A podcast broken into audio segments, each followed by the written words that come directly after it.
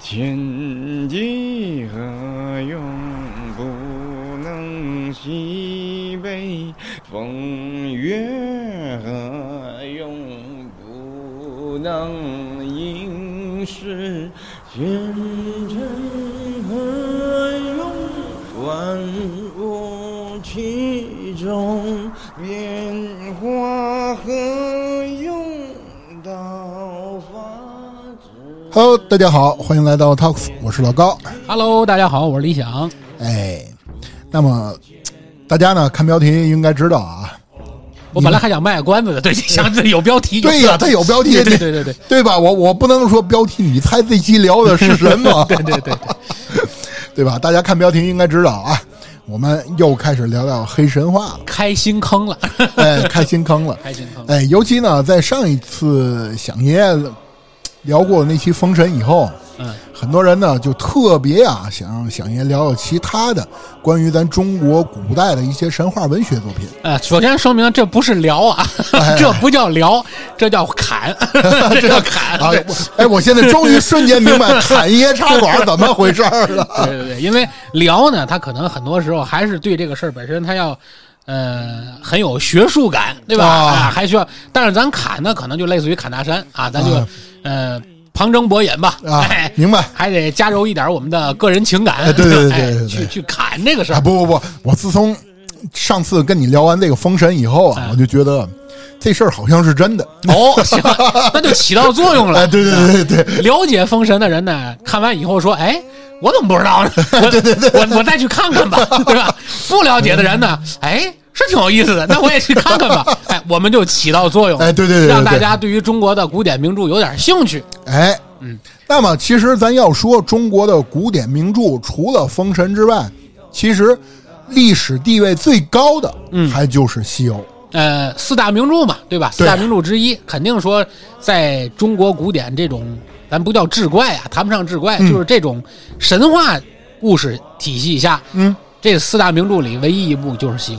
哎，对，对吧？因为你其他三部怎么着，它也不能算是神话，啊、是对吧它应该算怪志啊，或者是画画 其他屏都是历史，对吧？哎对或者是讲这个民民，就是这个这个这个类似于架空历史的这么一个小说，没错儿，对吧？但是呢，《西游》呢，基本上它可以算是一种纯的志怪也好，章回也好，或者说是呃评述里讲的长枪啊、袍带啊、短打呀、它基本上都有。哎，哎，所以说呢，它是一个非常有价值的，用来我们跟大家可以侃、可以聊，嗯啊，可以去以各种角度解读的这么一个素材。哎，其实啊，这期节目在创立的开始，嗯，小爷跟我说，要不咱继续聊聊《西游》吧。嗯我当时的第一反应，我说《西游记》那玩意儿，可别祸害了， 哎，我说我说《西游记》有什么可聊？不就就是因为我啊，首先我对于《西游记》的所有认识，嗯，都来自于八六版的那版《西游记》。哎，就是大部分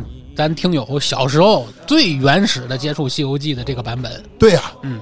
但是中间跟响爷沟通完以后，瞬间我又找回了当时聊《封神》时我那种感觉。我我得看看去。怎么还有这事儿呢？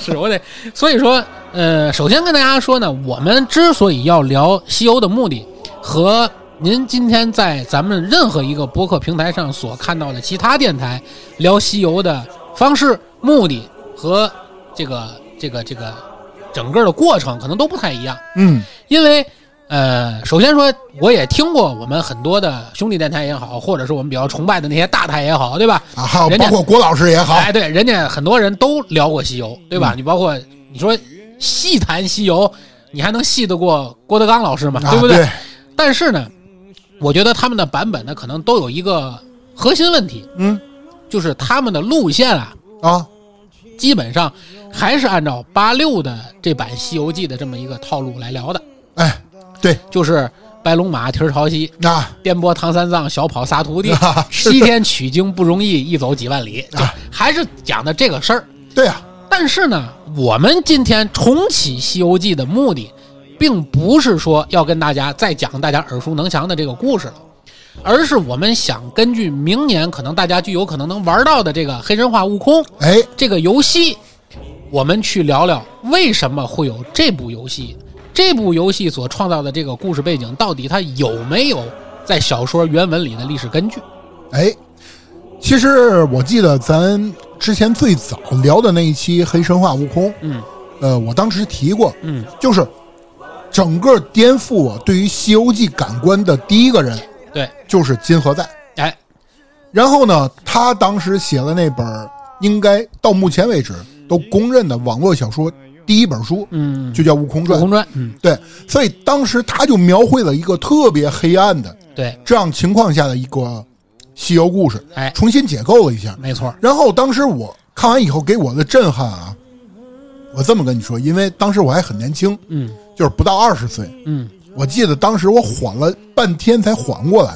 哎呦，这不要命吗？这，对，就真的第一次发现原来《西游记》这么黑暗。哎，然后到后来呢，金河在又加盟了一家公司，嗯，然后当时做了那款游戏叫《斗战神》，斗战神，对，然后斗战神团队在，当然啊，某些公司把斗战神运营毁了以 后，然后他们又转做了黑神话悟空，对，包括金河在现在还在黑神话悟空当中担任编剧之一。哎，所以很多人呢看完《黑神话》的这个预告也好，或者是网络上有很多对于《黑神话：悟空》的剧情猜测也好，嗯，大部分呢可能给人的一个感觉就是这是一个借助于《西游记》平台的一个原创故事。对，很多人都认为他是原创或者架空或者是重新解构啊、哎等等这些。但是呢，其实可以跟大家明确的说啊，就根据我个人啊，纯个人啊对于《西游记》的理解呢，我觉得，呃，《黑神话：悟空》里的所借助的这个黑神话的这个西游的结构，嗯，恰恰是吴承恩想给大家展示的西游，哦，这个一说就颠覆了， 哎对 就颠覆了。就跟那个遇事不决量子力学差不对对多。对对对。所以说呢，可以跟大家做个预测，就是说我们未来几期，当然不见得什么时候能更完。我们 又又开始来 了，听友听到这儿啊，你你先别关了啊，先别关。可能有的人心想啊，等你聊完我再一口接着听吧。我们未来断断续续吧，跟大家去讲的这个《西游记》呢，更多的我们会去深挖吴承恩当时在他独有的时代背景下，为什么会有这样的情节创作，或者是在原先的这个故事背景内，前前后后为什么会做这样的情节设计。所以，我们今天聊西游，核心就是先跟大家做一个预告，就说第一，它不是一期节目，第二，它可能每期节目所聊的东西和你所理解的《西游记》，尤其是可能原著没没有机会去看，而只是说咱们从影视作品或者是从这个电视剧里啊八六版《西游》了解的这个《西游记》的朋友们来说，可能就相对有点儿完全不一样。 对对对对对，就完全不一样了、嗯啊。那么闲言少叙，其实也也也不少了啊，啊不少也不不少了。咱们正式开讲咱们的《西游记》。 嗯，咱们今天这一回所有的内容取材于《西游记》的第一回到第八回，哦，那咱都有这是有模有样儿，哎哎，有根有据，没错哎咱们基本上就是取材于一到八回，那么以后咱们每一章节起码说要涵盖大致八到十回左右的正文的内容，嗯，所以大家也能预测到我们这个节目预计可能要做八到十期左右，哦，哎，就这么个啊，这就挖坑了，哎，就这挖么个坑坑了。啊，这么个坑。首先啊，我们要先聊聊我们《西游记》要简单聊的第一个话题，就是我们要先弄明白《西游记》的内部逻辑到底是什么。啊内部逻 辑， 《西游记》讲的表面上是唐僧和一堆神头鬼脸的弟兄们，对啊，一起团结协作，众志成城，排除万难，不忘初心去取经的故事。对啊，这这也是我认为的《西游记》啊。但真的是这样吗？我们先来看第一个事儿，嗯取经这件事儿，它的真正目的是什么？那不是大乘佛经吗？哎，想弄明白这个事儿，我们就得先看看他们究竟去的哪儿。他们去的是叫天竺，对啊吧？对啊，叫灵山、对啊，大雷音寺，没错，找的是如来，对啊，对吧？这是大家普遍在脑子里嘣儿嘣儿嘣儿嘣儿蹦出来的这前几个词儿。那我们就先倒一倒，灵山到底是哪儿？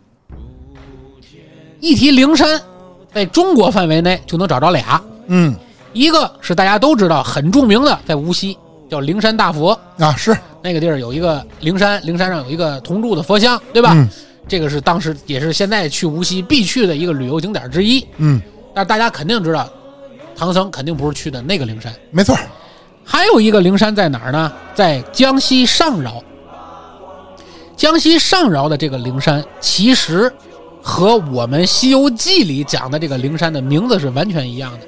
灵山是一个缩写，它的全称叫灵鹫山，哦，也叫很多人你甭管是灵鹫山还是灵鹫山，这咱不正音啊，对吧？因为各地念法不一样，嗯鹫就是那个秃鹫的鹫啊对，啊，叫灵鹫山。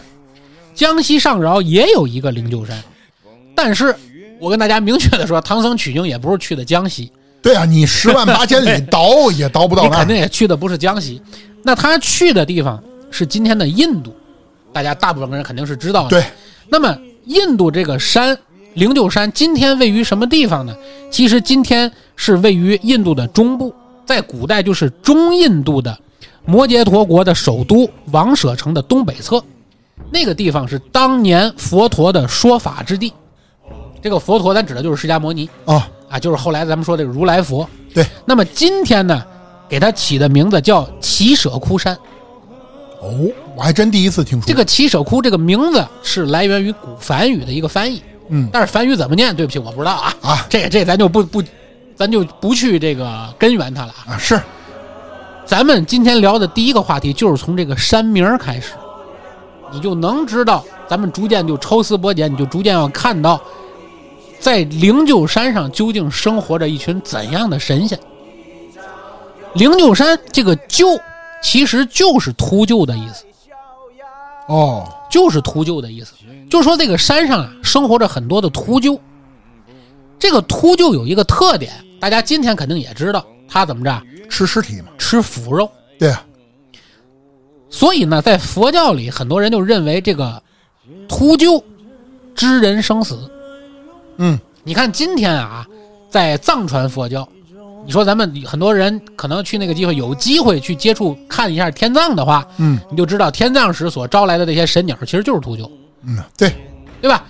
他们的特点是，当一个人还没死的时候，他们就能感觉到这个人的生命即将结束了，对他们就会提前在这人脑袋上啊就开始飞也好啊是落在附近也好啊。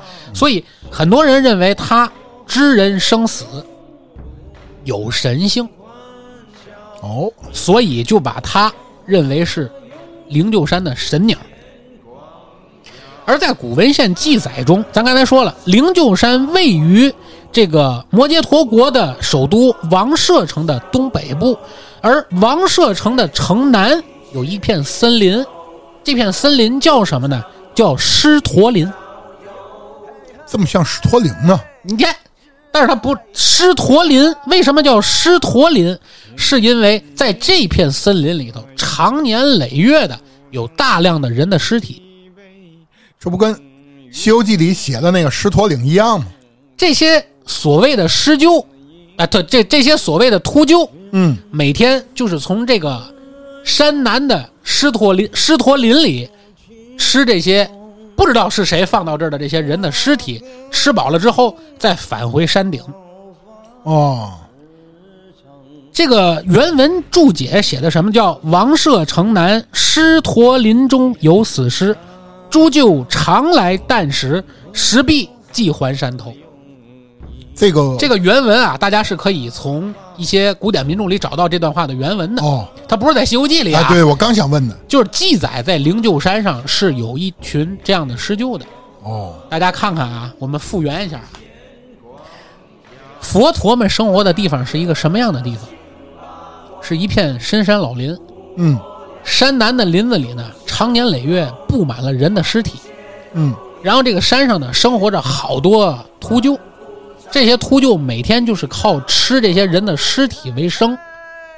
这个就是《西游记》里面所描绘的这个灵鹫山实际所在的地方。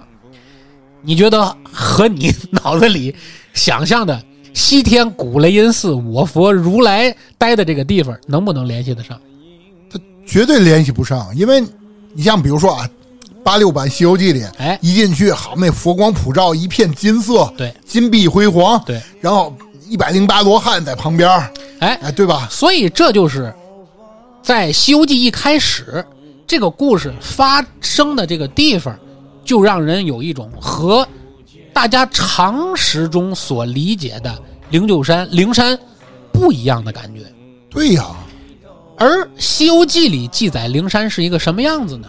叫日日花开，时时果熟，就是每天啊开满了各种各样的花，常年不谢。嗯，四时不谢之花，八节常青之草。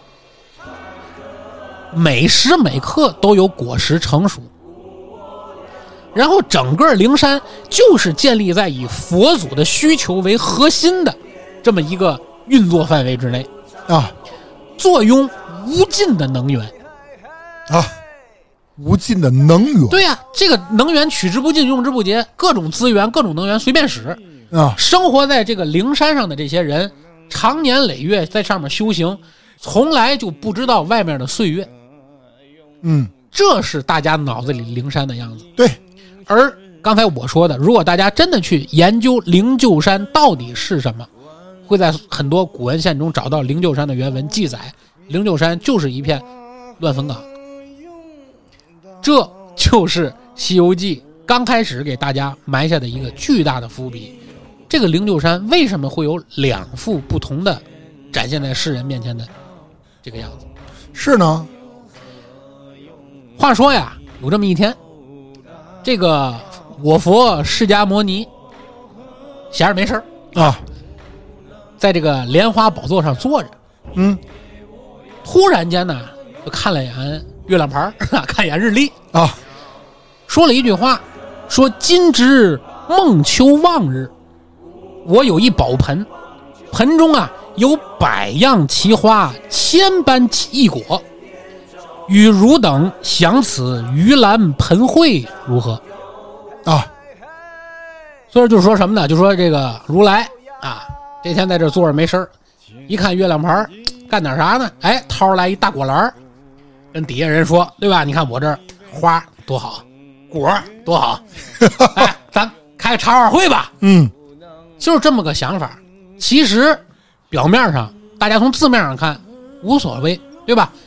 看不出来什么嘖玄机，对呀、但这里有两点啊，嗯，第一上来，如来说：“今值孟秋望日，这是哪一天？七月十五，哦，中秋节中元节。啊，中元节八月十五，中秋节。啊，对对对，对中元节。他给这个茶尔会起了个名字叫盂兰盆会，就是后来咱们说的盂兰盆节。啊，所以你就会发现，佛教里的盂兰盆节和道教里的咱们所谓的中元节是一天。啊，是哎，你会发现一个挺有意思啊，就在咱们老百姓间坊间传说，中元节什么日子？是鬼节。啊，是阴间啊，鬼门关大开，对，对吧？所有的这些，甭管是什么鬼吧，对吧？开路鬼、打路鬼、英雄斗志、不豪图， 那这呼啊是噜呼噜呼噜全出来。他们呢，到人间来溜一圈儿，啊，对吧？此时，在这个古西方雷音寺里在干嘛？在开趴。啊，是哎，你就会觉得挺有意思啊。这是个巧合吗？为什么？为什么在人间为死者悼念的这么一个节日，而在西方极乐世界里，对吧？在灵山，却是一个佛，就是众佛陀们享受贡品，这个吃花、吃果、喝茶、喝水儿这么一个愉快的 party。这事儿啊，其实我还真问过一个道教的人，嗯，他反正给我当时的解释就是，中元节最早是一个喜庆的日子，嗯，更多呢，其实也不能说是喜庆日子，更多是缅怀咱们逝去的祖先也好，嗯亲人也好，是一个缅怀的节日。但无论如何，它是为死人开的。对，没错，但你看，此时的如来，就是《西游记》里啊讲述的这个如来，在搞这个趴的目的是啥？吃果能理解吗？啊，如果说讲到这儿，大伙儿还没茅塞顿开啊，就 get 到那点，还没还没后背发凉的话，我再给大家往下引述《西游记》里的原话啊。嗯如来大哥说完了啊，我们要开一趴，嗯，底下的这些众佛们是怎么迎贺的呢？众佛们说：“寿命延长同日月，寿如山海更悠哉。”两遍提到了寿，啥概念？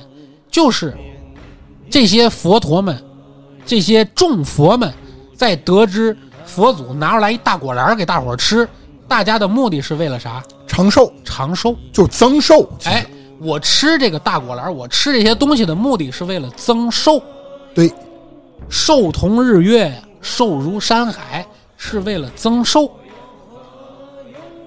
你有没有 get 到这个点？就是人间的死和雷这个雷音寺里众佛的寿，在某种渠道上达成了一种沟通。嗯它是有联系的，而回到我们刚才讲的灵鹫山，嗯灵鹫山上的南坡的那些死人到底是怎么来的？这些死人到底是干嘛用的？那为什么说灵鹫山上总有这些秃鹰过来吃死人？佛陀拿出来这大果篮儿，到底是个啥？嗯，所以这里面就看到吴承恩在开篇讲灵山上的这一切，就为大家塑造出了一个在西游世界里的神仙世界的核心目的，两个字叫吃人。嗯，就是也许不是字面意思的吃人对，但是因为他要是全吃了，那个尸体他也吃了嘛，对，对吧？反正是他会把活人的类似于魂类似于魂，或者阳吸收气了，哎对吧？吸收以后去给他自己增寿，哎，类似于你玩魂系列打死怪以后，哎对都是吸过来的这个，对吧？对就是这个东西，就是他吸你的阳气，增了自己的寿，嗯甩下的这些尸首让这些秃鹫来吃。所以这就是《西游记》里刚开篇为大家介绍的至上世界里头的这些神到底是在干嘛。所以你会感觉到，这和大家平时了解的这个神也好、佛也好，好像不太一样。它特别像什么呢？好像特别克苏鲁，嗯像那些上古的那些古神，嗯，他没把人真当人，对在他的世界里是没有对于人的尊重的。对，因为我们不是一个维度，我不需要尊重你，哎，所以你现在在对比到我们民间的很多习俗，为什么要用献祭的方式祭天古人，对吧？嗯为什么说过去什么祭祀这个河神也好啊，祭祀这个江神也好啊，要用童男童女儿，还是要去人殉？为什么？所以你就会发现，在整个的上古世界的这些神，实际上他都是以吃人作为增加自己寿命的方式的。嗯，在这里多说一句啊，到此讲的是西游世界里的这个神佛概念啊，对对 对，大家不要和咱们今天啊现实啊世界现里的实神不不不是一码别事儿对应啊，啊，别对应啊对对对真要怪罪你去怪罪吴承恩，跟我哎没关系啊。没错没错没错没错，这是咱们上来开篇跟大家说的，嗯吴承恩为大家塑造的这个神仙世界在干什么？是一派笙歌，而在干的却是一些见不得人的勾当。而此时此刻呢，在众仙之中站出了一位大主角儿，这大主角儿是谁呢？就是南海的观世音。啊是，观世音出来呢，主动的代表诸佛发言，请如来讲话。啊，那直直接类似于主持人哎，主持人就是大家，你看今天咱开着趴了，对吧？啊对这是一大果篮，大伙儿分了。啊众仙啊，一人连吃带喝美。然后呢，这时候呢，观音站上来了，静静啊，各位静静啊，哎，这这酒酒北放，酒北放啊，咱咱请如来给大伙儿讲个话啊，一鼓掌，吧？对对对哎，如来呢很识事儿，一看哟，你看懂事儿，哎，懂事儿，然后讲话。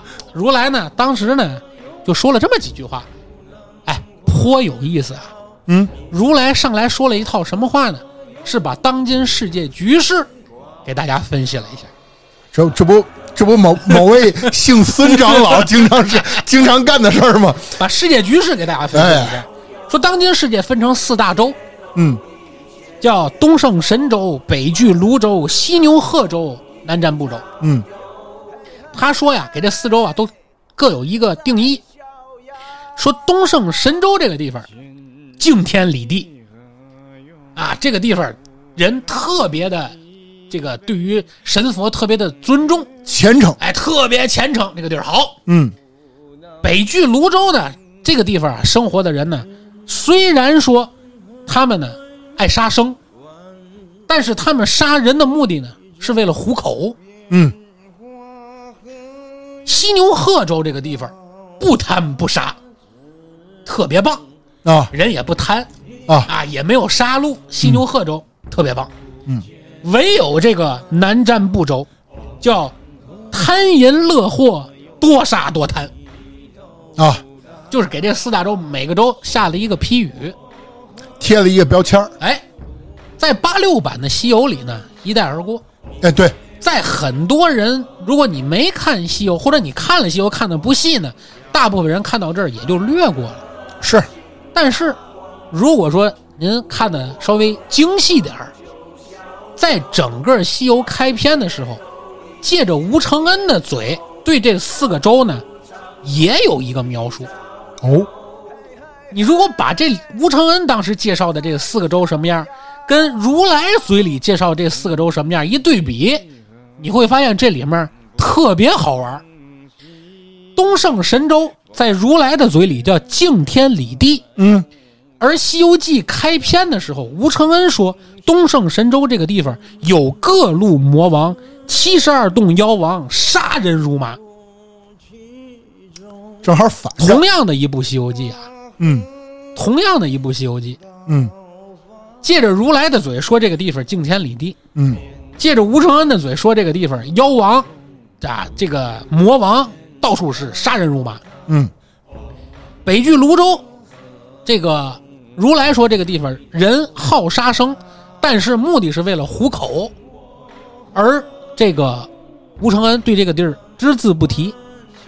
啊，犀牛贺州，这个如来说这个地方不贪不杀，而犀牛贺州恰恰就是后文整个《西游记》的主战场，啊是这里面各路妖怪，啊，这是如来说的不贪不杀。嗯而南瞻部洲，如来说这个地方贪淫乐祸，多杀多贪。而原文里记载什么呢？这个地方叫大唐的贞观圣治。而原文中记载呢，这个地方其实恰恰就是咱们的大唐盛世，对啊贞观之治，八方进贡，四海称臣，嗯，能理解吗？明白，完全不一样。嗯，同样的一部《西游记》，前后是矛盾的。也就是说，吴承恩描述下的每个州的样子，这个世界的样子，和如来嘴里的这个世界的样子是完全不一致。而如来接着说，说南瞻部洲这个地方就是大唐啊，咱们笔下这个贞观之治，这个这个这个盛世，嗯这个地方需要三藏去求取真经，好把这个地方的人超脱苦海。为什么呢？因为南瞻部洲的人众生愚蠢，毁谤真言，不识我法门之旨要。就说这个地方啊，虽然别看我们认为啊，呵，高科技啊，啊科技树点满，啊，但是在如来的眼里，这个地方不行，人都要不得了。众生愚蠢，不识我法门只要，需要有人来取经，超脱他们。取经超脱，取经来超脱他们。嗯，然后呢，就说我们现在需要找一个法力高强的人，去南瞻部洲的这个大唐寻找取经人。我得找个项目经理，嗯这活儿干了。对，讲到这儿，大伙儿有没有一种感觉，这个取经的真正目的到底是啥？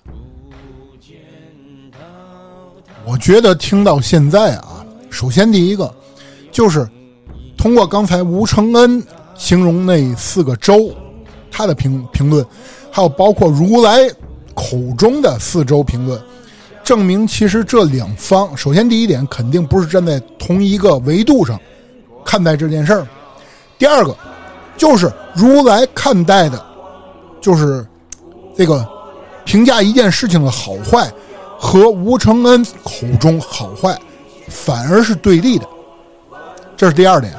所以其实你说真正取经取的是什么，嗯，有点猜想，嗯，但是我觉得跟跟可能又开始颠颠覆整个这个对于《西游记》的三观了。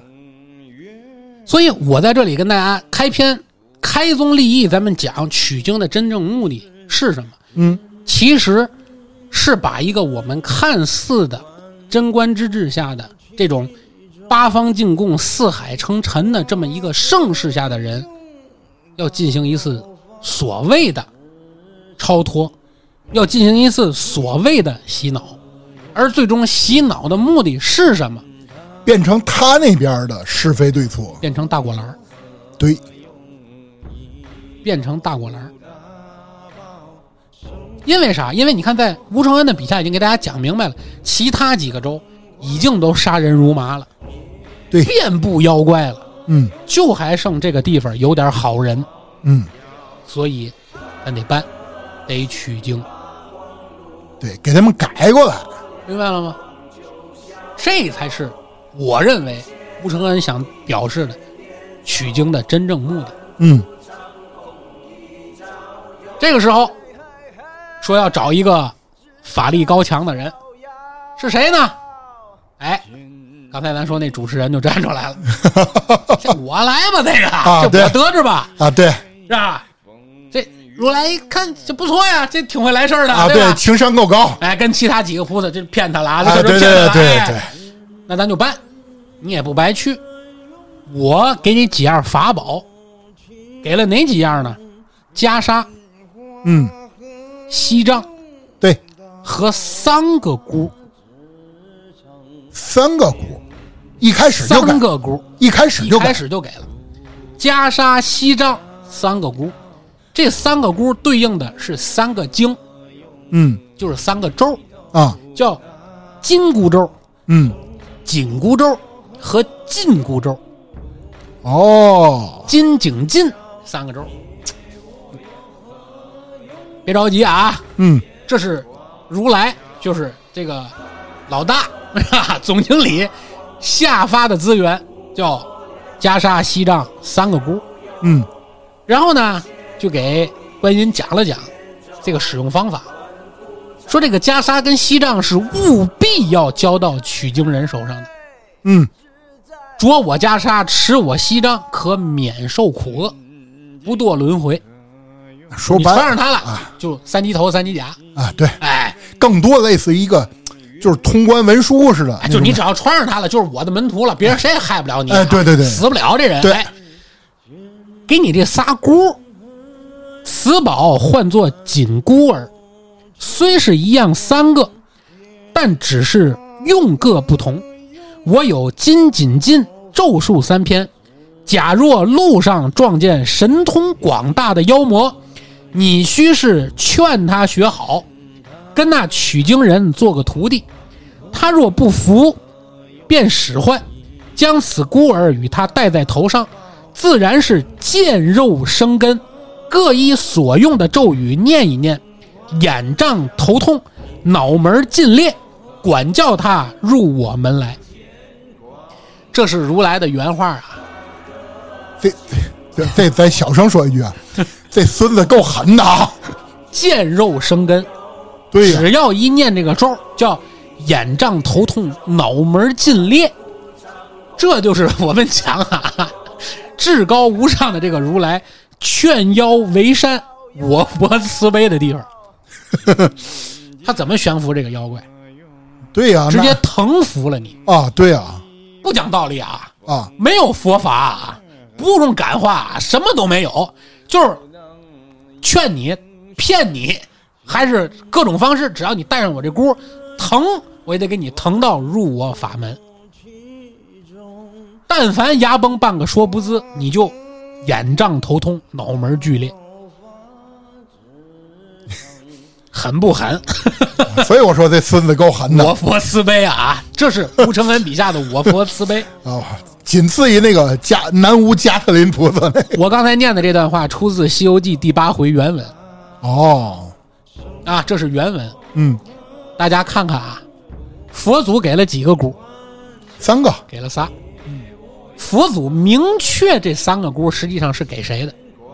是是给谁的？大家想想是给谁的？三个箍是不是正好对应着孙悟空、朱悟能对，和沙悟净？没错，三个徒弟，但是用了几个？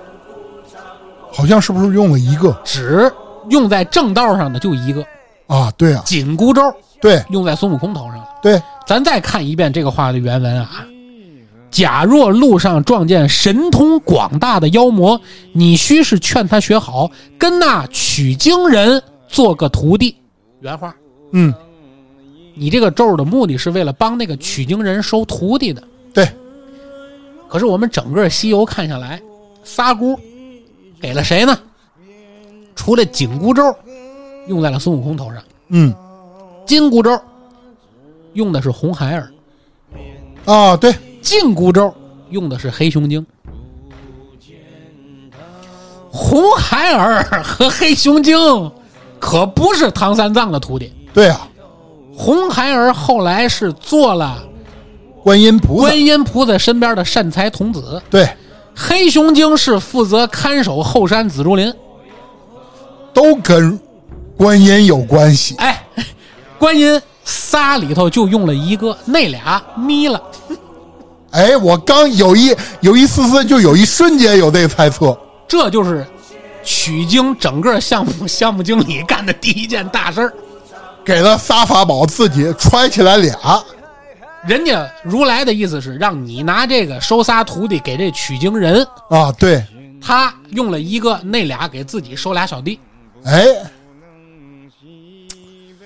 这这事儿有有意意思啊思，有意思，有意思啊！哎，能理解吧？大部分人可能这事儿就过去了，因为大部分人看可能就没注意到这个细节。对呀、啊但是你仔细看这个细节的话，你就会发现，其实观音没有严格的按照如来所提出的法旨去做，他有私心，他的目的是在干嘛？是在借着寻访取经人的这个项目，同步的壮大自己的势力。对。你想他收小弟嘛？也别急，他为什么要收黑熊精？他为什么非非收了红孩儿？他为什么要把这个佛祖如来给的这么重要的三个宝物，就拿一个用作了正道？他收这俩妖怪，怎么就起到了壮大自己势力的作用了呢？这俩妖怪有那么厉害吗？咱们将来的某一回里会跟大家讲。嗯他为什么选择收黑熊精？他为什么偏要收了红孩儿？嗯，都是有目的的。行。这是观音的一盘大棋，哎，我瞬间感这是觉这是咱挖的第一个大坑啊！嗯 对，哎，第一个包袱扣子，将来你就会明白哦，观音姐姐讷 呀，太讷了，这主意不软，有手段。 哎，有绝对有布局，哎，在第一时间就有布局了，嗯，是吧？以至于整个西经取经过程项目完成之后，观音的势力基本上已经能够做到和当时的天庭和灵山之间崛起了第三股势力，就是分庭对抗。分庭对抗，不叫对抗吧，就基本上可以起到平起平坐了。嗯，所以你到今天好多庙里，甭管是佛教的庙还是道教的庙，你都能看到观音像。啊 是，跟这个事儿是有莫大的关系，对吧？天津娘娘宫是不是佛教的？呃是不是道教的庙？对，是道教的，它里面照样有关系。没错。天津的这个这个大悲院是不是佛教的庙？对，它里面照样有观世音。哎，佛教、道教都供观世音，为什么？对，包括其实可能很多人一谈到观世音菩萨，就想到他是佛超教，脱佛道了已经。对，就是很多人认为，可能啊，传统意义上认为他是佛教的，但是你会发现道教也供，啊野供，野供就是你很难区分它是一个佛教还是一个道教。哎，所以说这个在《西游记》里给了你一般解释啊。咱不是说你后来这庙为什么那么大，是因为《西游记》啊，不是啊，就是《西游记》里给了你一般解释，嗯说他为什么崛起了，哎啊，怎么样从一个项目经理一跃成为这个独立的企业创始人，啊这个后面咱们会跟大家慢慢讲。哎，我啊我听到这儿啊，你知道我瞬间有一点跳戏，嗯，我把那观世音想特别像谁呢？战神里面的雅典 娜，，哎，有点像，有点像，是这意思、啊 倍儿香啊哎倍儿香对。对然后呢，话说观音领完了这个项目，嗯，就开始做了项目经理都爱干的第一件事儿，就到项目整个执行现场去踩点儿。啊，他就带了一个徒弟去，这个徒弟是谁呢？这个徒弟是晦暗行者，嗯书中代言这个人叫木吒。啊，木着啊，看过熟悉《封神榜》的人肯定都是 哎非常熟悉对，就是金托儿木托儿哪儿托、啊对对对对对他就那木托儿，嗯哎，他带着木吒、晦暗行者就一块儿去整个的西天取经的这条线路啊，他先走了一遍，嗯逆时针就逆着这个取经的线路，他整个先走了一遍。嗯第一站到了哪儿？第一站就来了一个巨大无比、就特别宽阔的一条大河——流流沙沙河书中记载，这个流沙河叫经过八百里遥，上下万里远，就是已经基本上到横亘在地图中间了，就是你根本就绕不过去的这么个。啊，是当然了啊，后文中咱们也会逐渐为大家恢复起一个现实中的《西游记》的地图来。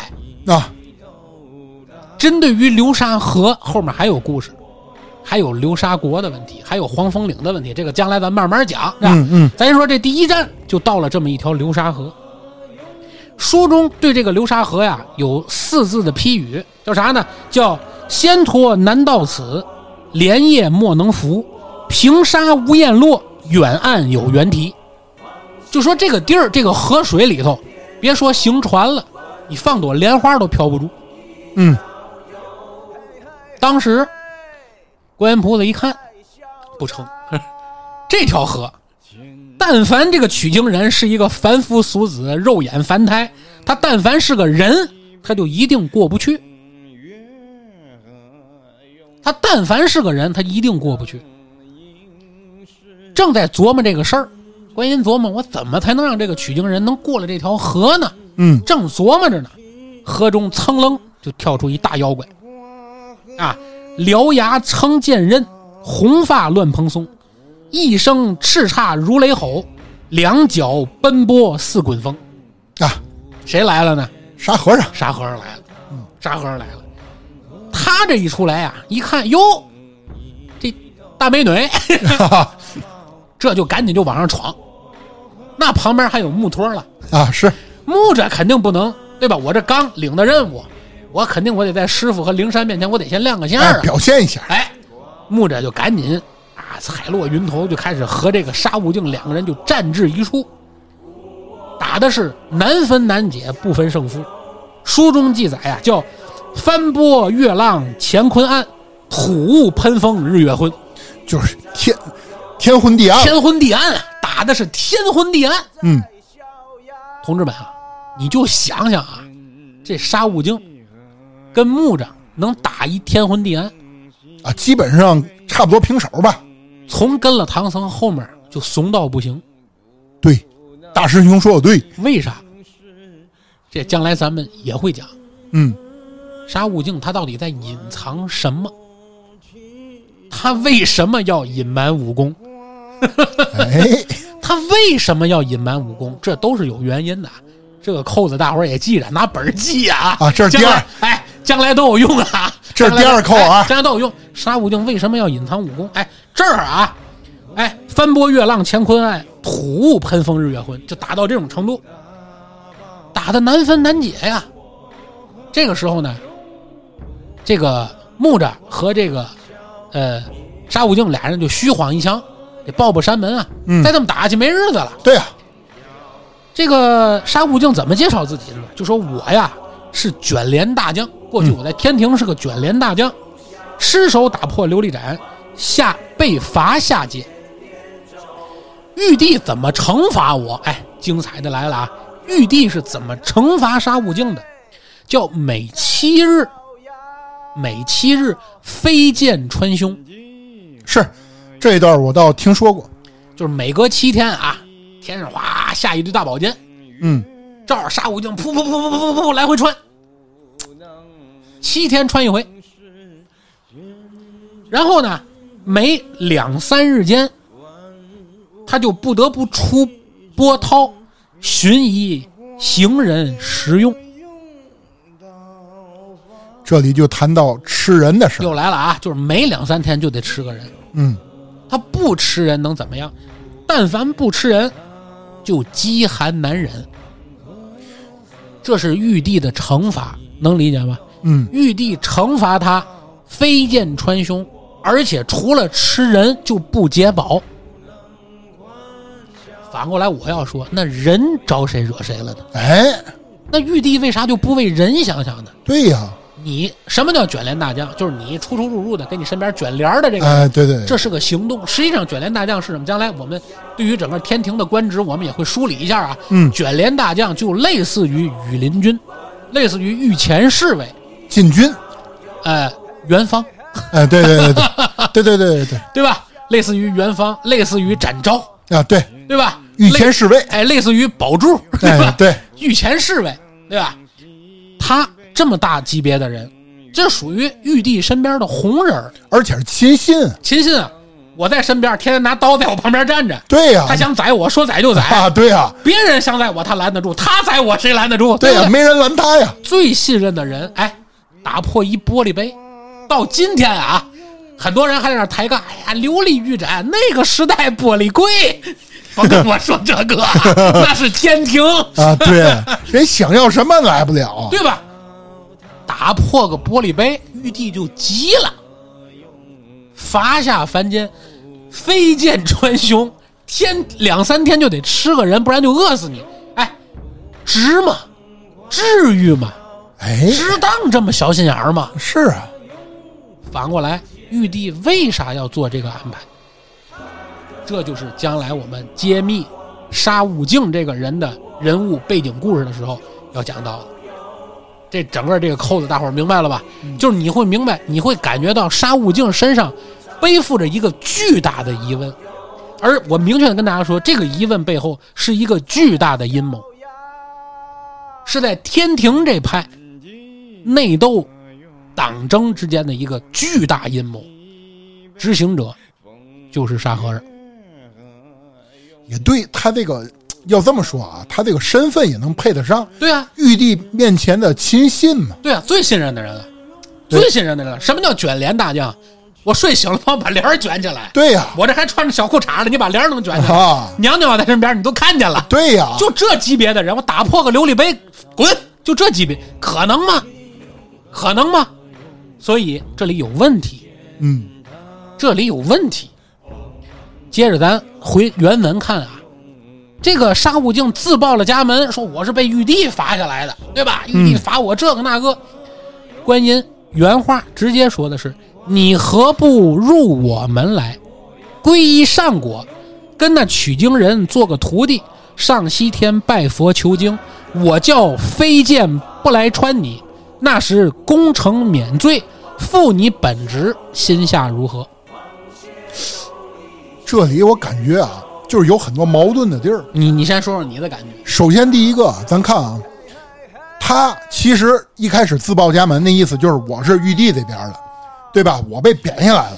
然后观世音第一句话就是你何不入我门来？嗯，证明他跟玉帝不是一个门的。哎，这是第一件事儿，对吧？对吧这是第一俩俩公司啊，先说对这是俩公司。对，哎没错。对，然后他说：“你来我这边儿，我就能保你了。”嗯，但是他后来又说，比如说你跟取经人取得真经以后，官复原职，哎，就是他怎么能管玉帝那边的事儿呢？而且你会发现啊，他这阵儿可没跟玉帝有过任何正对面呀的沟通啊。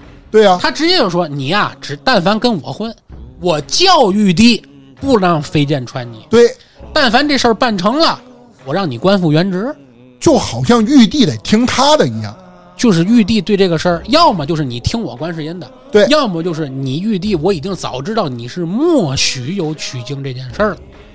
嗯，就这个事儿，之前玉帝跟如来俩人啊达成过协议，双方签订过一个叫互助友好同盟条约。孝启融合。哎，就是咱俩是合作关系，嗯，对吧？现在我这个，我现在为这个项目派了一个项目经理，这个项目经理对于你方和我方具有统一的全权代表权，对，所以他不用请示，直接就能我代表玉帝，你但凡跟我混，我让他不不不折腾你了。嗯，这就是观音的原话。这里有好刀，感就是这感觉这里有好大的事儿。可是最大的事儿还不在这句话，嗯，最大的事儿紧跟着啊，紧跟着这个沙和尚啊，还谝上了，牛逼哄哄啊，横打鼻梁儿，说我在此处吃人无数，光是取经人我都连续吃了好几个了。嗯，同志们，这里头透露了一个问题，当然大家都知道，唐僧叫九世金蝉子，对，前八世都让沙和尚吃了。对他脖子上挂那大骷髅头嘛。哎，那反过来讲，他为什么要吃那些人？那如果说取经就是为了超度，咱们前面说这个南瞻部洲这群大傻子，对吧？这个如来认为这群人都都不行，对吧？不尊佛，不讲理，愚昧无知，去开化他。我好不容易派出来一人去取经，到这儿来让你吃了，我再派一个又给吃了，我再派一个又给吃了。你吃了九世了都，八世的金蝉子都让你吃了。对呀、我问你，是不是有人在恶意的阻止取经这个项目的成功？没错。包括比如说啊，我听过郭德纲郭老师聊这一段，当时他有一个吐槽，虽然说当时是作为一个包袱吐槽的，但是我当时就觉得很牵强，就是什么，唐僧在前八世的时候，怎么每次都从这儿过？嗯，为什么？为什么？好，原文里讲了，沙悟净跟你是想的一样的。沙悟净当时说的是啥？沙悟净当的是说的是，你怎么就知道这个取经人将来还从这儿过？哎，当时的观音就跟他说：“我叫他过此就过此，就我让他来，他准来。”路线是我规定的，我定的，路线是我定的，而且告诉沙悟净，你可将骷髅儿挂在头像下，等取经人来自有用处。啊，注意啊，这里讲明白了啊，沙悟净的原始造型，就出生点儿刚一出来的时候嗯是没有项链这个位置的装备的， 啊，就当当时那个脖子上还没东西，没东西。对，没首饰这个这装备，个这个骷髅这个串儿嗯是谁让他戴的？是观音菩萨让他戴的。啊，那意思就是你做一条项链挂脖子上，取经人一来一看就明白了。这东西还自有用处。哎，后文中讲了用处是啥？刚才我说了，这个河一般是过不去的。对啊，最后唐僧是怎么过的河？是沙悟净把这个一挂前八世唐僧的这个脑袋这骷髅的项链扔到了流沙河里，这流沙这九个骷髅头就变成了一个气筏，就变成就浮起来了嘛。对简单说，嗯就变成了一个筏子。嗯，唐僧踩在这个筏子上过的流沙河，是谁渡了唐僧？是唐僧渡了唐僧。对呀、对呀、而在渡流沙河的时候，原文里有一个细节，很多人忘了，电视里根本也没演，没对有任何一部我印象中他演过这个细节，对，就是在渡流沙河的时候，唐僧发现，在流沙河里有一具浮尸，这个浮尸是自己长得一模一样。一模一样。所以什么概念？叫真的唐僧的肉胎，第九世金蝉子的肉胎嗯，在流沙河也死了。对，因为刚才我就想说，你前面前八世，你不可能有浮尸啊，你脑袋嘛都没了，变变那个串儿了嘛。对那又看见一具浮尸，对那证明是第九世。对，那现在的唐僧是谁？九世金蝉子实际上渡河之后就已经不是肉胎去取经了，嗯，肉身是进不了雷音寺的。哦，所以说，其实唐僧在流沙河叫自己渡了自己，他的渡是自己用自己前八世的死来渡了第九世的生，而这个生生的是他自己的灵魂，对，而不是他的肉身。肉身留那儿了，肉身也死了，肉身其实也死了，这是吴承恩埋下的一个大包袱。而因为为什么我这么笃定说，因为刚开始项目经理观音菩萨在这第九世金蝉子完成这个项目之前踩点儿是明确说了，这个但凡是一个主骨凡胎，定是渡不了此河，就你只要是个人，你就过不去。过不了流沙河。所以你要想过去，唯一的办法就是你变得不是人。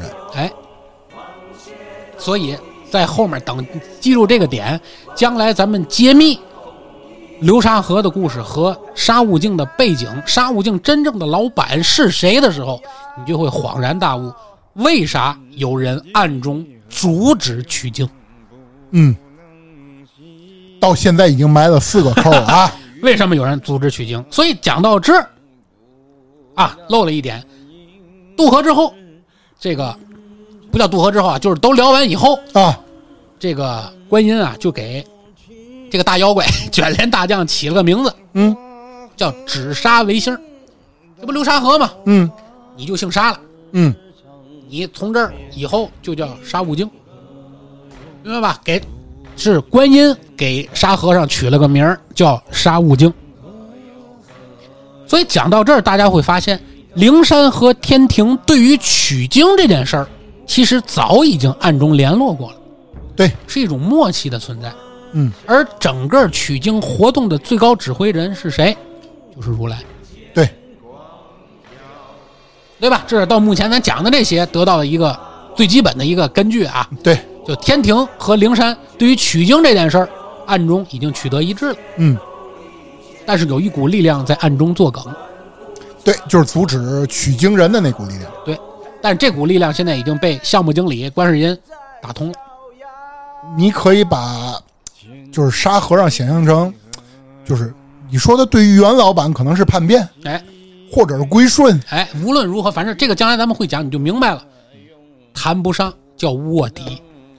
对，而且最关键，咱首先说啊，那个七日穿心，万箭穿心，就是飞箭穿心那事儿是真是假，咱现在有一个问号啊。 哎假设他不管是真是假，起码他是为了逃避那种刑法归顺的那个观世音。对，而且这里还有一个关键点，就是咱刚才也一笔带过了。你会发现，无论是灵山还是天庭，有人真的关心过人吗？没有通人没有，蝼蚁一般。对，话说这个观音菩萨和灰暗行者啊，木托继续往前走，走了没多远儿，山头之上噌又出来一股黑烟，窜出来一大妖怪。嗯，这大妖怪獠牙锋利如钢锉，啊，巨嘴张开似火盆，手持钉耙龙探爪，腰挎弯弓月半轮，赳赳威风七太岁，昂昂斗志压天神。这个人，咱其实咱我相信啊，听完这些以后，所有听友又都知道獠牙这个又钉耙，对不对？但是这里有一个问号，嗯，这是在八六版《西游》里面没有的。哎你说他腰间挂着一把弓，哎，猪八戒怎么会挂着一把弓？最有意思的是，整部《西游记》从头到尾，所有章节里描述猪八戒，只有此时此刻讲到了他有功。对，后文中任何一个细节也没再展示过猪八戒有功，对，只是第一次亮相时讲了腰挎弯弓月半轮。要注意啊，吴承恩的整部《西游记》所有的情节安排、扣子、包袱极其的紧凑和讲究，嗯，没出现过像某些盗墓类小说一样挖 了坑挖了坑不填那种，啊，没对有对过啊对对，所有的包袱扣子都有用，而且用词极其讲究，极其讲究，嗯，他不会乱写，他只在八戒亮相的时候点出了他腰间有弓，目的是啥？是点出了八戒的身世。要说八戒的身世，可能我更多是郭老师讲的那哎版。是八戒的身世。将来咱们有一个独立的章回，是讲这些唐僧团队这些人的身世的时候，会为大家揭秘八戒是谁，八戒他妈是谁。哦都也会也都会会也哎会讲一下八戒的师傅是谁吗？都会跟大家聊一聊八戒这个八戒是怎么回事儿啊，嗯也会聊。那个跨过不敌，接着讲，嗯，窜出来一大猪妖，对那别说了，啊木头儿还得上啊，啊是对吧？木着开始又上了，又打了个不分上下，难分伯仲。天昏地暗，哎，叫波土扬尘天地暗，飞沙走石鬼神惊。这话怎么听着那么熟呢？ 哎，也是又打了一个天昏地暗，所以你会发现木着这个人起码有一个二技能，叫叫五五 开，就对就跟谁打都是不分胜负 啊。但是就是咱假设啊，木吒他没有隐藏实力的话，那也就证明其实一件事，嗯就是八戒、沙和尚，还有包括木托，他们三个人的能力其嗯战斗实力差不多，是一样的，战斗力其实而且作为整个周围环境来说，可以说是打得天昏地暗，哎，不是一个小杂兵，对，不是个杂兵，不是个一击怪，对对不对？不是两刀砍死那个。对，但是啊，要注意前文中木吒和沙悟净两个人的这场仗，是俩人打着打着中间歇下来了。对，可是跟八戒的这场仗，观音插手了。观音一看两个人打的难解难分，怎么着？从空中抛下了一瓣莲花，嗯，这瓣莲花扔下来以后，自动的就隔开了八戒和木吒。啊，这个莲花啊，同志们， 对于佛教来说，这就是名片儿。哎，类似吧，哎，八戒同志，这个觉悟，这个情商，就在这个时候体现出来了。八戒一看，哟，平天落下了一瓣莲花，一定上面是有佛教的大佬在。嗯，而一般来以莲花这种形象面试的人呢，肯定就是观世音啊，那、对对吧？于是八戒虚晃一招，冲着天边就喊：“啊，你可是那扫三灾救八难的观世音吗？”哎，这话高情商啊，学问。高情商，扫三灾救八难的观世音啊，吗？就就先给你捧到那个地位哎他是个猪啊， 啊，是他可是个猪，对，说话这文绉绉的啊，扫三灾救八难。你再看看咱观世音是怎么说的？啊观世音一听猪八戒把名儿都点出来了，啊， 那观世音肯定你文绉绉的，我也得文绉绉的。对呀吧？观世音说：“你是哪里成精的野豚，何方作怪的 老智？啊，敢在此间挡我！” 原文啊，这可不是文绉绉的，啊这是站莲花上的观世音口吐芬芳说 的啊！哎，哪里成精的野豚，何方作怪的老智？这不就跟骂大街一样敢吗？挡我道儿！啊，这哎这这不一臭流氓 吗？这是个流氓头子呀！对呀，人家骂话，人扫三灾救八难的观世音吗？对呀对吧？上你你骂猪，你是骂猪，对吧？啊骂上了，呃啊，这是原文。发现这种对比和反差了吗？嗯，然后呢，这流氓头子问完话以后呢，猪八戒也要自报家门啊，前面说自己怎么怎么回事儿，说猪八戒在这个山头，在此日年深日久，没有善身的勾当，嗯，只是一本等吃人度日，万望菩萨恕罪，咱会发现一件事儿，他也是吃人，也吃人，而且他原话叫一本等吃人度日。嗯，咱们倒一倒啊，猪八戒的本等到底是谁？哎，大家都知道，猪八戒的本等是天蓬元帅呀、对呀，那天蓬元帅一本等吃人度日，那天蓬元帅就在天庭上吃啥呢？也是人，吃人度日。也是人，最后一句话叫“万望菩萨恕罪”。我既然一本等，我按照我自己本来的身份，就是可以吃人的，我还干嘛求你恕罪？哎，很简单，叫我是天蓬元帅的时候，我吃人叫一本等，嗯，我现在是猪了，我是个妖怪，嗯，我现在再吃人叫非法吃人。哦，明白，所以你得恕我的罪，嗯，能理解了吧？明白，哎，所以咱前面讲吃人这件事儿，此言不虚。而且吃就感觉啊，在整个就目前聊到这儿啊，就感觉吃人是个挺正常的事儿。所以鲁迅为什么单列儿要对西游做评注？这就是最早在中国提出中国封建社会就是一个吃人的社会，嗯它是有对应的，嗯，对吧？猪八戒说：“我一本等吃人度日，我天天在那儿就是吃人啊！你这这不好意思 啊，不好意思，不好意思啊，不好意思。”菩萨呢，直接就问他一句话，说：“若要有前程，莫做没前程。就是你吃不吃人其实没事儿。哎，你到底想不想要个前程啊？哎，对你现在你要是想要好前程，你就别干这没前程的事儿，对，对不对？猪八戒就一听前程乐了，说：“前程，叫我科风吗？依着官法要打杀，依着佛法要扼杀。”这是猪八戒自己说的啊。嗯，就说你让我有前程，那我天天只骂黄河几百分吗？对吧？嗯你让我科风吗？依着官法得打杀了我。对官法是谁？官法是天天庭，依着佛法要扼杀了我，我要依着你们佛教啊，佛就成佛呀，嗯得把我活活饿死。嗯这阵儿，关二银说了一句话，叫“汝若肯归正果，自有养身之处。是有五谷可以祭鸡，为何吃人度日？”啥概念啊？就说你呀、当妖怪这个事儿没前程。对，你但凡皈依了正果，你就能吃五谷，就不饿了。嗯所以说你会发现，吃五谷这件事儿，对于灵山上的神仙，不是个选择，这是个特权。对，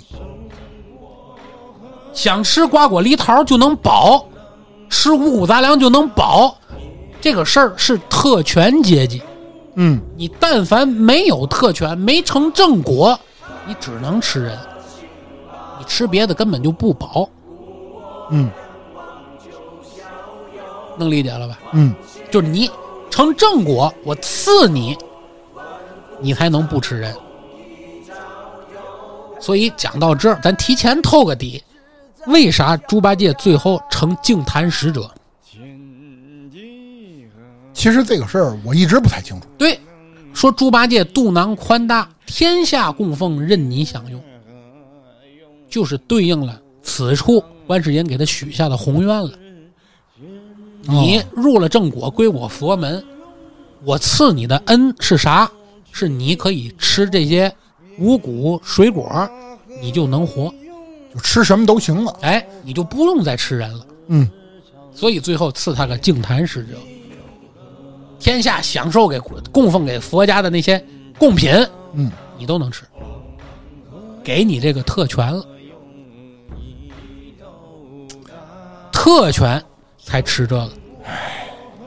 人就是个在在佛家的眼里和妖怪的眼里，人就是个川儿， 就是就是一撸川儿对，就是个粮食，类似于牛马羊。啊，就是个畜生。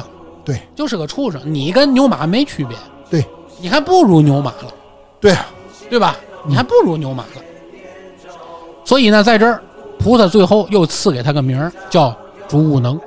嗯，所以你会发现，沙悟净也好，朱悟能也好，不像八六版西游是唐僧给起的名儿，不是，嗯是菩萨给起的名儿，叫沙悟净和朱悟能。嗯猪八戒按好了，大家注意啊，这里菩萨给大伙儿埋了个扣子。菩萨在这个时候遇见了猪八戒，遇见猪八戒可不是在高老庄，对，是在深山里遇见的猪八戒。嗯，等唐僧再遇到猪八戒的时候，猪八戒去哪儿了？高老庄去高老庄了。为啥猪八戒去了高老庄？因为菩萨让他去的。为啥？菩萨说了，汝若肯归正果，自有养身之处。你只要听我的，我就告诉你去哪儿。你就到那儿吃去，嗯，有人养你。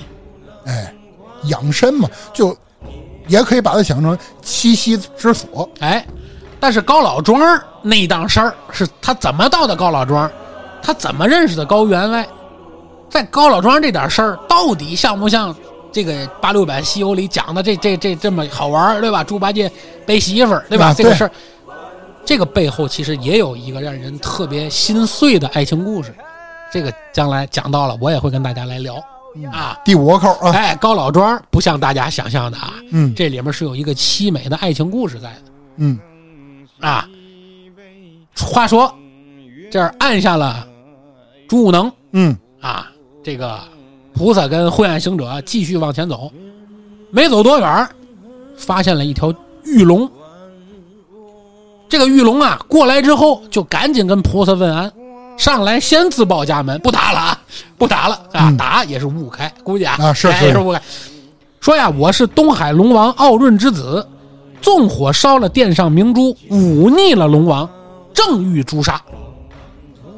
就是马上就要砍头了，或者马上挨宰了。哎，我呀，在家里玩火，哎把我们家一个大宝贝给烧了。哎，对，我爸要宰我。嗯，八六版《西游》里可不是这么演的，八六版《西游》里小白龙是被绿了，对，绿了之后打打他这个这个这个手底下这个跟他媳妇通奸这个人，没错儿，失手点了，把玉帝赐的这个夜明珠烧了，所以要诛杀小白龙。对。但是曾经采访过，然后当时的《西游记》就是八六版《西游记》的导演啊，当时说过这一段，他是他们后来改编的。哎，实际上原文中没有这段，嗯就是他失手烧了这个殿上明珠，嗯龙王就急了，要杀他。嗯，所以你看啊，龙的世界里头，一个亲儿子不如一颗宝珠子，有点牵强。哎，一个亲儿子不如一个宝珠子。有没有可能是这个珠子是玉帝送的？没提啊，原文没提，但是咱在这儿推敲嘛。所以我觉得原文就八六版《西游》改编也是觉得原文这个事儿没讲清楚，对，他得给这个事儿有一个完整的一个故事情节，让大家同情这个小白龙嘛，嗯，对不对？对，他跟菩萨说完之后，菩萨一笑，原文叫“直上南天门”。嗯菩萨呀，就直接上南天门找玉帝去了。你想啊，他一佛教的人，想上你就上，玉帝一听说菩萨来了，叫慌忙迎接。玉帝这官儿够小的。菩萨跟玉帝一聊，说有个小白龙，这个把夜明珠烧了，他爹要斩他，看怎么办呢？玉帝一听，拿把龙王叫来，你这不行啊，你这这这听菩萨的，这这不能杀儿子了啊，这就给感取消了，这感觉就跟上下级对话一样，能理解吗？就把这事儿办了。哎，于是菩萨就安排小白龙说：“你在这儿等着，将来取经人到此，你变匹马驮他去西天。嗯，”你注意啊，这块情节很略，是目的是啥？目的是为大家证明小白龙不是个主角。啊，你后文中也会发现，小白龙从来就只变过一次人，全文就变过两回。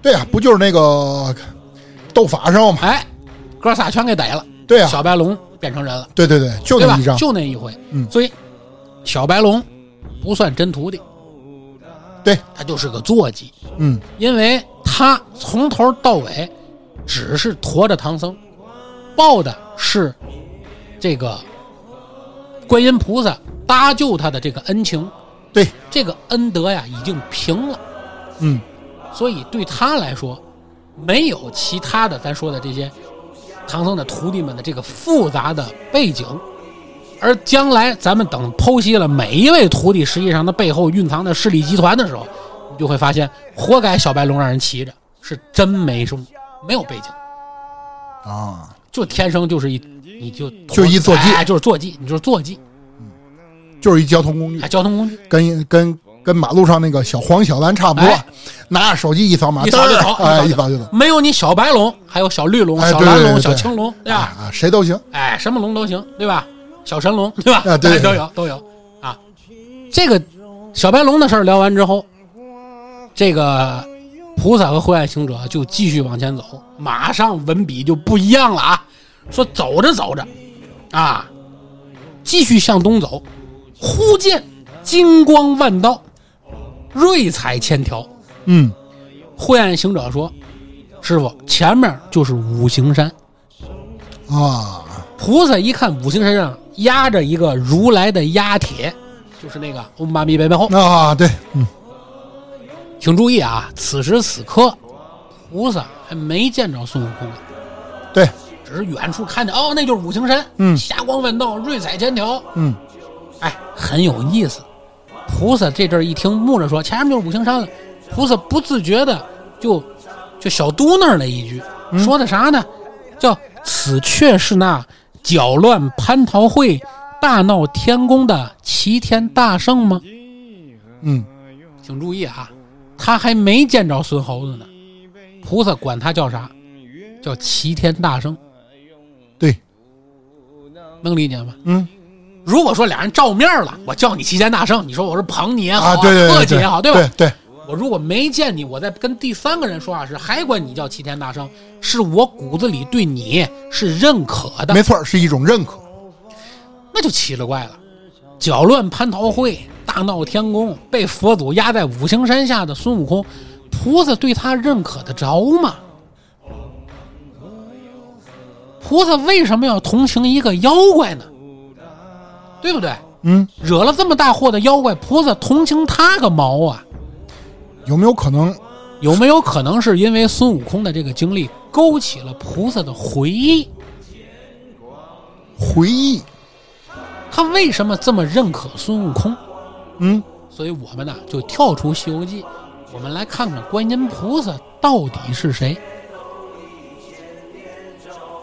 这一倒啊不要紧， 你会发现观音的这个形象早于佛教的诞生，哦，它最早出现在古印度的婆罗门教，嗯，而且形象就是个妖怪。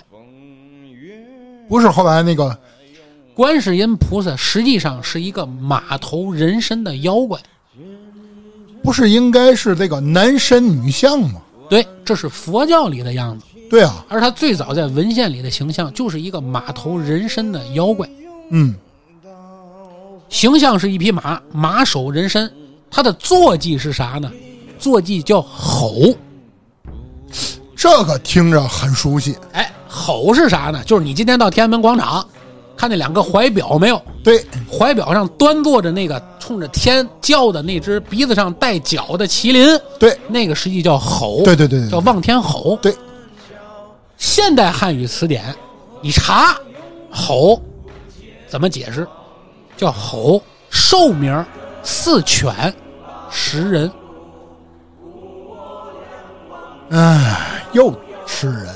吃人，就观音菩萨的坐骑都吃人，嗯，能理解吗？我就还是那句话，人对于天庭来说就是草料、饲料，人也没觉得吃人有什么不对，没事儿啊，因为大伙儿都吃都吃啊，都吃。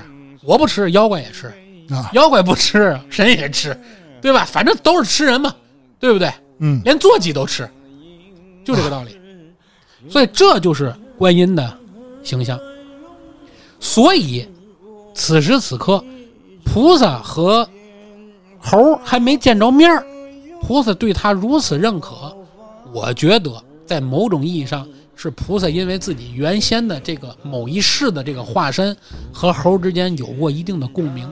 肯定都是曾经在某一世是一个不羁的反抗天庭的妖怪的形象，而此时的孙悟空的际遇，勾起了观音菩萨内心深处对于曾经某世回忆的一种感慨，所以呢，菩萨在此时呢，就下意识的做了一首诗，嚯，原文里啊，说这首诗怎么写的？叫“十万军中无敌手，九重天上有威风，自遭我佛如来困，何日舒展再显功？”这是菩萨在还没见着悟空之前的评价。你会发现啊，比如说啊，凡是从古至今，如果一个人作诗，他肯定是有共情或者有共鸣，或者是他是有感而发才会作诗，没错，对吧？不然我不可能为了歌颂别人，我做首诗吧，对吧？肯定是我有感而发嘛。没错。而且你看他这个事儿，前两句话叫什么“十万军中无敌手，九重天上有威风”，说很认可啊。但是这里其实还有双重意思，我有对不同观点，就是什么？假设比如说想一，按照你刚才的想法，他到底是说孙悟空呢，还是说曾经的自己？哎都有可能。这是一个双关语。而且他的感慨是啥？叫“自遭我佛如来困，何日舒展再显功那意思就是，有可能其”。实说的是孙悟空被困着啊，但有没有可能就是我关上人，是不是我也屈才了？就是他其实是有一种满自我腔的报复，对不对自己报复。 对对对，所以说你就很难理解这首诗啊。你再对应上刚才咱们讲观音菩萨在某一世里的这个形象，你就难免有这种联想，对吧？对，有可能，起码是一种可能性，哎，但是还是那句话，前文中文质彬彬的菩萨，可不是文质彬彬啊。这是暗落云头指着孙悟空，刚感慨完啊，一收香，马上一指孙悟空，文质彬彬啊，姓孙的，可漂还亮可还认 得我吗？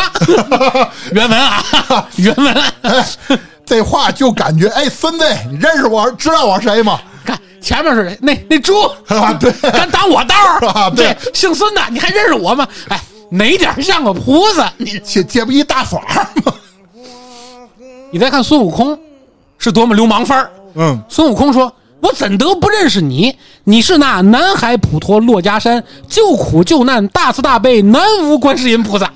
哎，我我现在啊，听到这个大慈大悲啊什么的，总有一种就是有种讽刺感，就是哎呀，你你大慈大悲，你你多厉害，就感觉跟讽刺他似”的。 能明白吧？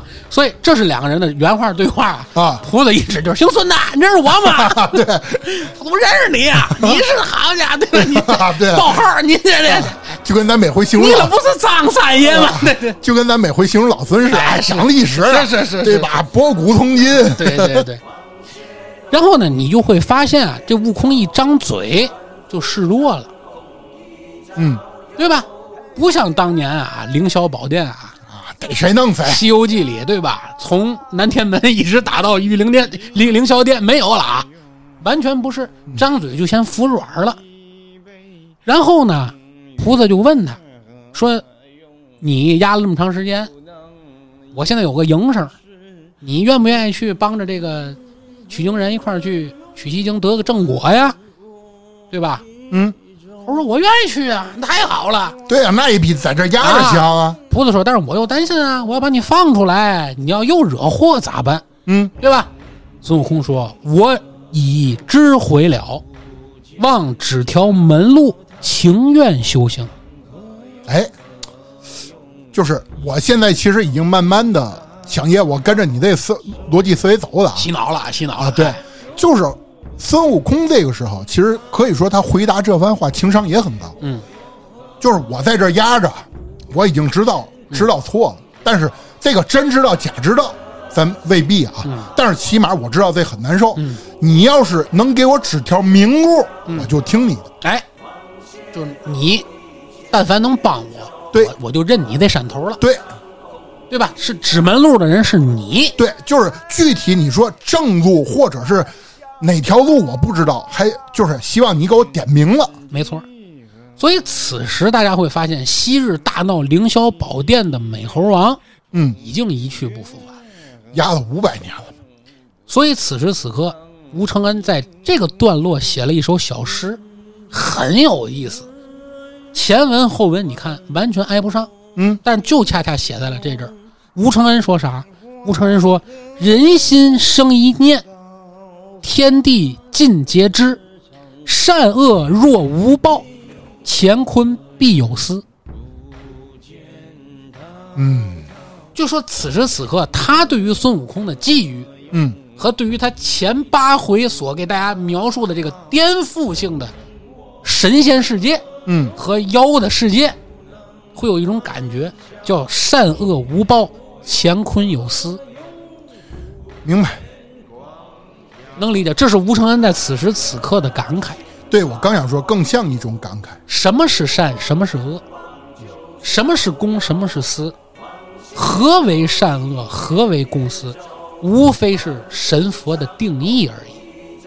对，就是之前我总说嘛，就是底层人民只能是努力的去追赶规则，哎，而中级中层阶级呢，更多是在这个规则里面，而高层人更多是制定规则。对啊他给你制定了一个善对恶，，因为他们本身就是规则。对，所以你千万别觉得他所谓的像中国封建社会的那些官僚们，他们还什么爱民如子，他们还什么拿这些，包括今天的什么资本，对吧？他能拿你当人？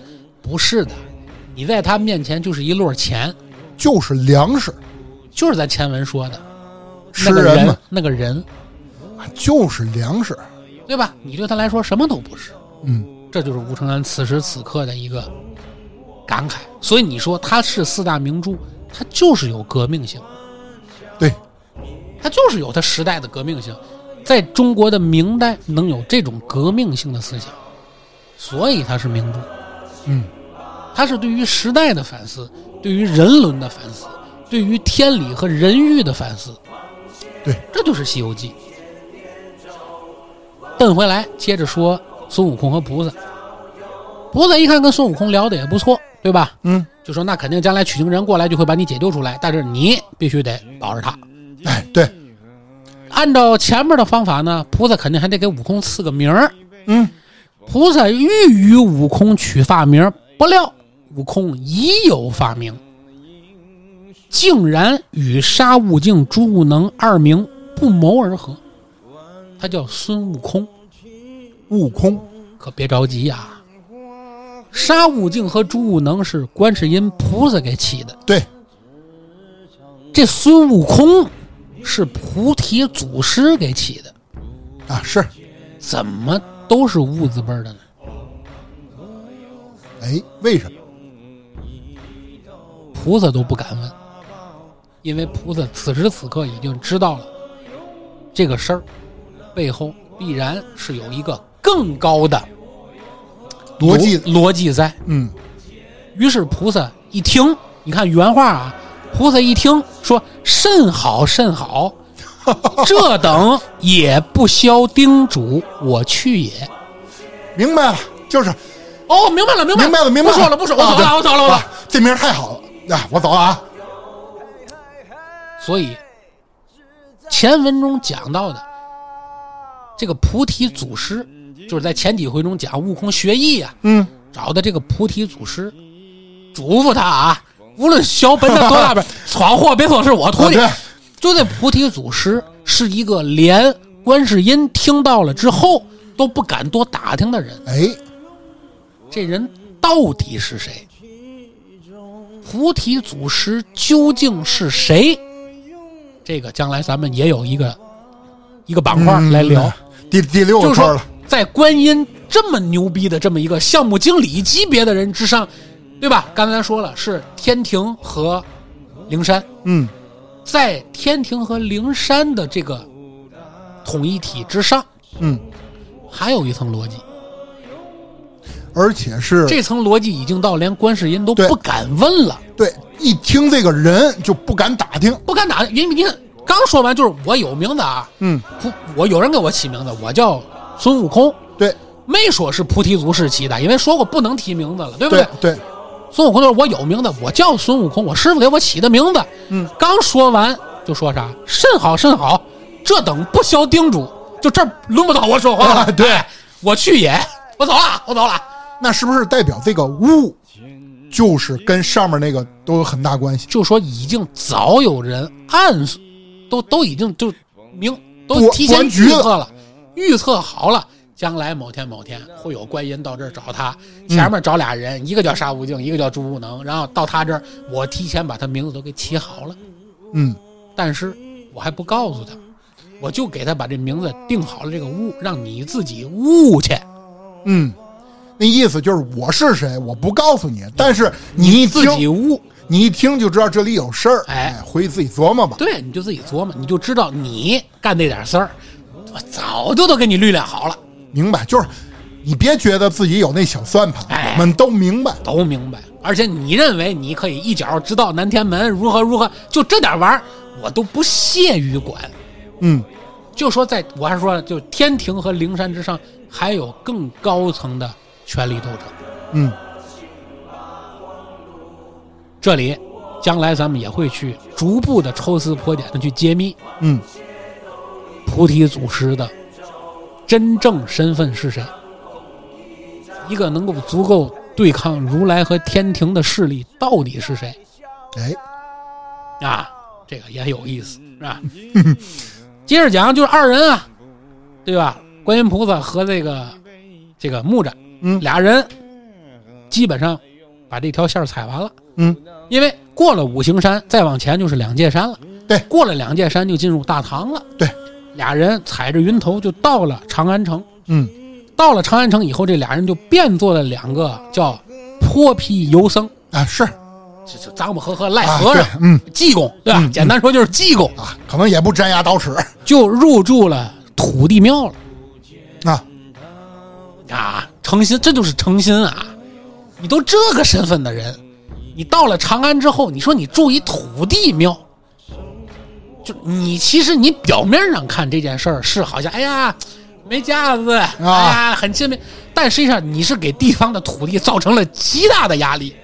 对呀，人家土地受得了吗？那土地跟你级别差太远了，土地应该是整个就是首先来说，神仙体系的基层体系，对，而且是就是街道居委会主任啊，就是天庭那边的，对吧 对？它应该是最基层的。对呀就是土地公有很多个对呀、所以说当地土地一看，我操，观世音来了，啊，原文叫吓坏土地，急忙报于城隍，射进及满长安各路神旗，对呀，就赶紧通知长安城所有有头没头、有名片没名片、有抬头没抬头的，来了啊，菩萨来了，赶紧来啊，赶紧来！于是这帮人呼噜呼噜呼噜呼噜就都奔了这个土地庙了。嗯菩萨一看这么多人过来，就对吧？报道来了，啊，菩萨说：“我们到这儿来是有公务在身的，嗯不能惊动当地。嗯，你们有一个算一个，不许走漏风声。嗯但凡有人坏了我的丝儿，弄死你们！嗯，是搁菩萨那个文文质彬彬文质彬彬啊哎文质彬，彬我也刚想说文质彬彬，文质彬彬啊啊弄死你们啊！对对，于是这帮人呢，就哦，好了，好好，得了，得了，得了懂了，懂了，懂了，啊哎，懂事儿啊，就啊懂事儿，对哎赶紧各司其职去了。嗯，两个人，两个和尚，就在这个土地庙做了自己的临时基地，开始寻访取经人。嗯，他们找的这个取经人究竟是谁？他们找的这个取经人究竟是个啥背景的人，能担负起这么宏大的一个政治暗算体系下面的这么一个项目的落地？对呀，他有什么能耐能干这个事儿？而找了他之后，他又是怎么一步一步的踏上了这个取经之路？所谓大圣佛法三藏，和此时所谓的流落在长安城盛行长安城的小圣佛法之间，究竟是什么样的一个辩证逻辑关系？嗯，所谓大圣的佛法三藏就这么牛吗？咱啊，按下不表啊，嗯 且听下回分 解。好的啊。其实我相信听到这儿啊，想爷给咱大概期我算了一下，应该是挖了六七个坑。哎，但是每个坑啊，可能都不是一两回能填得上的。对，是，包括其实响爷呢一开始也说了，就是，呃，我们整个这个关于黑神话、西游，嗯都不能说悟空了，对，黑神话、西游，反正通过这一个多小时，已经揭开了一个面纱。哎，一个序幕，对，就是大伙儿可能从这一个多小时当中，已经能感受到了这个，这个神话真黑呀、对他为什么说是黑神话？而且大家会发现，为什么黑神话悟空里面要重走西游？哎，都取了经了，怎么还是妖魔遍地呢？对，按理来说应该是普度众生啊，对呀、世间一片美好啊！对呀你重走西游为何哉呀、对，哎，其实都是有原因的。所以呢，也算是这个开了一个头儿吧。哎啊，但能肯定的是，我们尽量会安排在大家玩上黑神话这个游戏之前呃更新完，对对对对吧？哎，对对对。反正据小道消息是明年三四月份哎，我们就争取在明天三月份讲完这个故事，是吧？啊，反正距今呢应该还有半年的时哎，半年间。的时间啊这有的是时间拖更。 哎，对，这个呢就看响爷啊，反正还有半年的时间。哎，哎，然后呢，希望大伙儿呢能从中听到一点小的启示。是确实是，包括我来说，呃，通过这一个多小时听了一下，确实是颠覆了很多之前的传统的那种观念。起码跟八六版的西游不太一样。其实我知道，就是《西游记》的原文，很多人都说它很黑暗，嗯，但是具体有多黑暗，包括很多自媒体的一些那个负责人啊，去聊《西游记》，可能更多是从狮驼岭这一段开始入手，哎说什么八百里枯骨啊，哎等等等等，就说《西游记》其实那是是一个画面的黑暗，对咱们说的是逻辑上的黑暗。对，所以其实我们会发现，确实可能啊，这就包括我们这一个多小时聊的和那个金河在啊，包括黑神话他们那个团队啊，看到的《西游记》应该多多少少或许有些暗合，对哦对吧？或许有些暗合。对，所以不然的话，这么一部上就是咱们古代的名著四大名著之一，为什么我要把它编撰成一个黑暗体系？哎，所以为啥我说《西游记》是四大名著，而《封神》没进名著呢？对除了它的文笔，除了它的抄袭之外，也是因为它背后的这个暗层逻辑是禁不住像《西游记》一样这么推敲的。对，可能更多的真的就是吴承恩当初写《西游记》的时候，包括他搜集了市市面上很多小的传因为说当故事，之前《西游记》的故事其实已经广为流传了。对哎，只不过是他给揉一块儿他了。编了个新的《西游记》出来。对，类似于一个，其实就像我们现在在做的一哎事儿对一对样对，对吧？只不过我们在创作基础上再次创作对对，啊。反正呢，这一个多小时，希望大家呢能够喜欢。哎，包括我们在后期呢也会加就紧制作，加紧制对作对，啊！不用大儿。伙儿催啊，因为这个故事我自己就很感兴趣，哎，是所以呢，我也会定期的催更，大家不用担心是是是啊是，嗯，啊。那么本期节目呢，时间也差不多了，是咱们到此结束，感谢下期大家再见哎，感谢大家收听，拜拜。拜拜。嘿嘿嘿，志在逍遥，神仙老子管不着。